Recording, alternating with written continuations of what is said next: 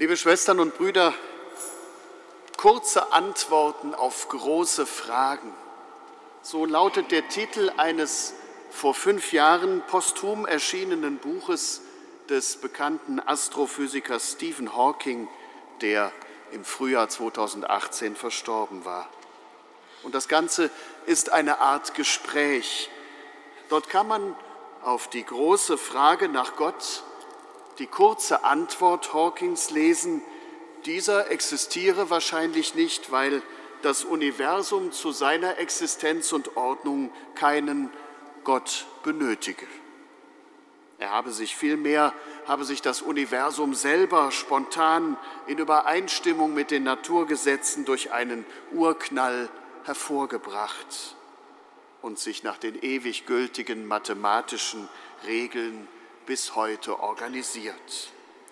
Und als der Gesprächspartner dann noch einmal nachhakt und fragt, wie sich dann der Glaube so vieler Menschen an Gott erklären lasse, antwortete Hawking, sie denken eben an ein menschenähnliches Wesen, zu dem sie eine persönliche Beziehung unterhalten könnten, eine Annahme, die höchst unwahrscheinlich ist, wenn sie sich die ungeheure Größe des Universums anschauen und bedenken, wie unbedeutend und zufällig menschliches Leben im Universum ist. Man könne also allenfalls das Ganze der Natur als Gott bezeichnen. Der Mensch sei nichts als eine Ansammlung fundamentaler Teilchen der Natur. Nachdem jetzt heute Morgen hier so viele fundamentale Teilchen einer Natur anwesend sind, kann man sich ja die Frage stellen, wie kommt das? Und was resultiert aus einer solchen Sicht des Menschen, zum Beispiel, dass menschliche Würde völlig disponibel wird, völlig beliebig. Und alles, was in der Bibel über einen Zeitraum von gut tausend Jahren hinweg aufgeschrieben worden ist, bis hin zum gerade gehörten Prolog des Johannesevangeliums vom Wort, das Fleisch geworden ist, alles das widerspricht dieser Anschauung. Denn hier wird nicht nur darauf bestanden, dass es Gott gibt, sondern er wird auch als einer gezeichnet, der in Beziehung zum Menschen tritt. Und das müsste man ja dann als eine entweder gigantisch angelegte Täuschung über viele, viele Menschengenerationen hinweg bezeichnen oder als eine entsetzlich naive, wenn auch kunstvolle Form fortgesetzten menschlichen Selbstbetruges. Die Worte des Johannesevangeliums vom Fleisch gewordenen Wort Gottes haben eine lange Vorgeschichte.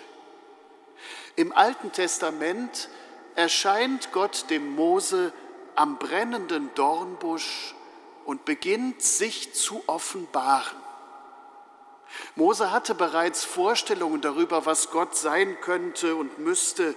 Er wusste, was heilig ist.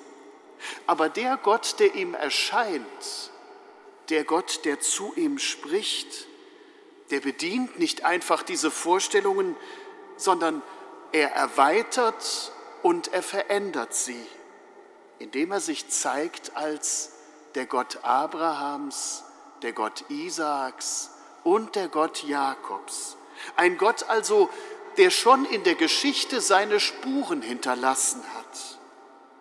Und er beauftragt den Mose als Retter für sein Volk. Aus der Sklaverei soll er sie führen.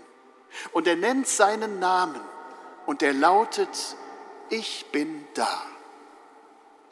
Dieser Gott zeigt sich als ein tiefes, unergründliches unbegreifliches Geheimnis. Er überschreitet unsere Wahrnehmung und unser Denken. Aber er nimmt von sich aus Kontakt auf zum Menschen. Er spricht uns an, er bringt sich ins Spiel der Geschichte, er zeigt sich und lässt sich finden als Ursprung allen Lebens und als Ziel der menschlichen Geschichte. Aber er ist darin nicht verfügbar so wie man einen Gegenstand woanders hinstellen kann, wenn er einem an einer Stelle nicht mehr gefällt. Er ist nicht einfach herbeirufbar, zitierbar, einladbar, sondern er kommt, wann er will und auf welche Weise er sich zeigen will, das bestimmt er selbst. Er spricht sich aus. Er spricht sein Wort, das schon alles Leben geschaffen hatte, erneut auf andere Weise.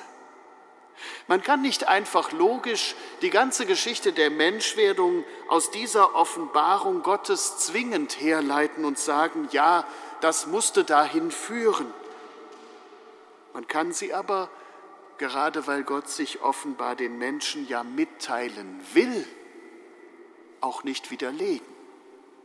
Es gilt, das Handeln Gottes bleibt souverän. Wenn er sich dem Menschen zeigt und zuwendet, bei Gott ist nichts unmöglich, sagt der Engel im Evangelium des vierten Adventssonntages. Und es ist Gnade über Gnade, was Gott den Menschen zuteil werden lässt, sagt das heutige Evangelium. Gott zeigt sich als Mensch, er zeigt sich als der Urgrund und Schöpfer allen Lebens und er begründet darin die unverlierbare Würde des Menschen, den er nach seinem eigenen Bild geschaffen hat. Er erlöst Menschen aus aller Sklaverei und Gefangenschaft und er gibt ihnen eine Lebensordnung in Form der Gebote. Er lässt sich selbst begegnen im Wort des Evangeliums. All das will Antwort geben auf die Verlorenheit der Menschen in dem, was geschieht. Denn immer wenn wir an die Grenzen unserer Kraft und unseres guten Willens und unseres vielen Wissens kommen, dann erleben wir uns doch ausgesetzt in einer Welt, die nur ihren eigenen Abläufen unerbittlich zu folgen scheint. Das Evangelium sagt aber, uns blüht dann eine Hoffnung jenseits aller Verzweiflung, die auch nahe liegt. Diese Hoffnung ist ein konkreter Mensch, aber nicht einer, der sich selber groß macht, weil er alles noch viel besser kann als die anderen oder weil er noch klüger, begabter oder mächtiger wäre. Denn dem könnte man sich los unterwerfen, seine Übermacht anerkennen. Man könnte vor ihm Angst haben oder hoffen, dass er sich einem gewogen zeigt. Aber stattdessen ist es Gott selbst, der menschliches Leben annimmt, der herunterkommt auf die Menschen zu, der in Gestalt eines Menschenkindes einen Platz sucht in unserem Herzen. Einfach kommt er daher. Er nimmt Wohnung bei uns. Er möchte bleiben.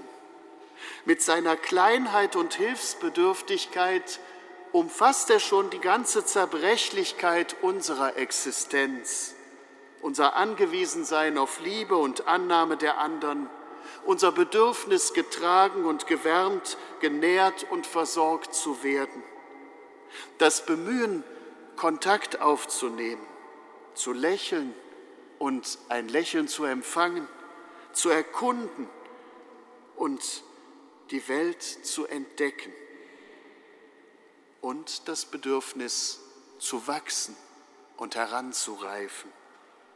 Dieser Gott stellt sich ganz radikal auf die Seite des von ihm geschaffenen Lebens. In seinem gesamten Leben als Mensch wird Christus sich denen nahe fühlen, die klein oder schwach oder ausgegrenzt oder krank sind eben weil deren Würde als Menschen als allererstes in Gefahr gerät. Und er geht weit darüber hinaus. Er wendet sich auch denen zu, die an der Ordnung der Welt und des Lebens schuldig geworden sind, denen man etwas vorwirft oder die sich womöglich selber Vorwürfe machen. Er selbst will ihr Schicksal teilen als Verurteilter Er wird sogar den Tod überwinden zu neuem Leben. Gott wird Mensch gegen die Verlorenheit, gegen die Verzweiflung. Und er bestätigt so das Wort der Schöpfung vom Anfang des Lebens und setzt es fort, ein Licht in allgegenwärtiger Dunkelheit. Wann könnte man das besser verstehen als in diesem Jahr? Er nimmt die menschliche Natur an, so wie sie ist, indem er sie selber anzieht und sich hineinbegibt und er erlöst sie mit seiner Liebe, indem er uns anspricht in unserer Liebesfähigkeit, indem er uns herausfordert zu handeln. Wo diese Liebe Gottes uns anrührt, da schwindet die Angst der Verlorenheit, da schwindet die Sorge, zu kurz zu kommen. Da wird alle Gefühllosigkeit im Umgang miteinander aufgebrochen und unsere eigene Liebesfähigkeit freigelegt, nicht nach allgemein menschlicher Logik, nicht so, wie wir es erwarten würden, sondern mitunter ganz neu und ganz anders. Das alles feiern wir an Weihnachten. Gott erlöst uns, sagen wir. Er erlöst uns nicht von dieser Welt mit ihren Widrigkeiten und Widersprüchen. Er erlöst uns nicht von uns selbst mit unseren Begrenztheiten. Er erlöst uns mit der Welt. Er erlöst uns mit uns selbst. Er nimmt uns selbst an. Gott also gibt uns keine kurze Antwort auf unsere großen Fragen. Seine Antwort ist das ganze Leben eines Menschen. Und diese Antwort durchbricht sämtliche Vorerwartungen und sie erweitert menschliche Vorstellungen. Sie fordert uns heraus in zweierlei Hinsicht. Zum einen dass wir lernen zu vertrauen und zu glauben dieser Gnade, dieser Liebe, diesem Geheimnis. Und zum Zweiten, dass wir anfangen, liebevoll zu handeln füreinander. Amen.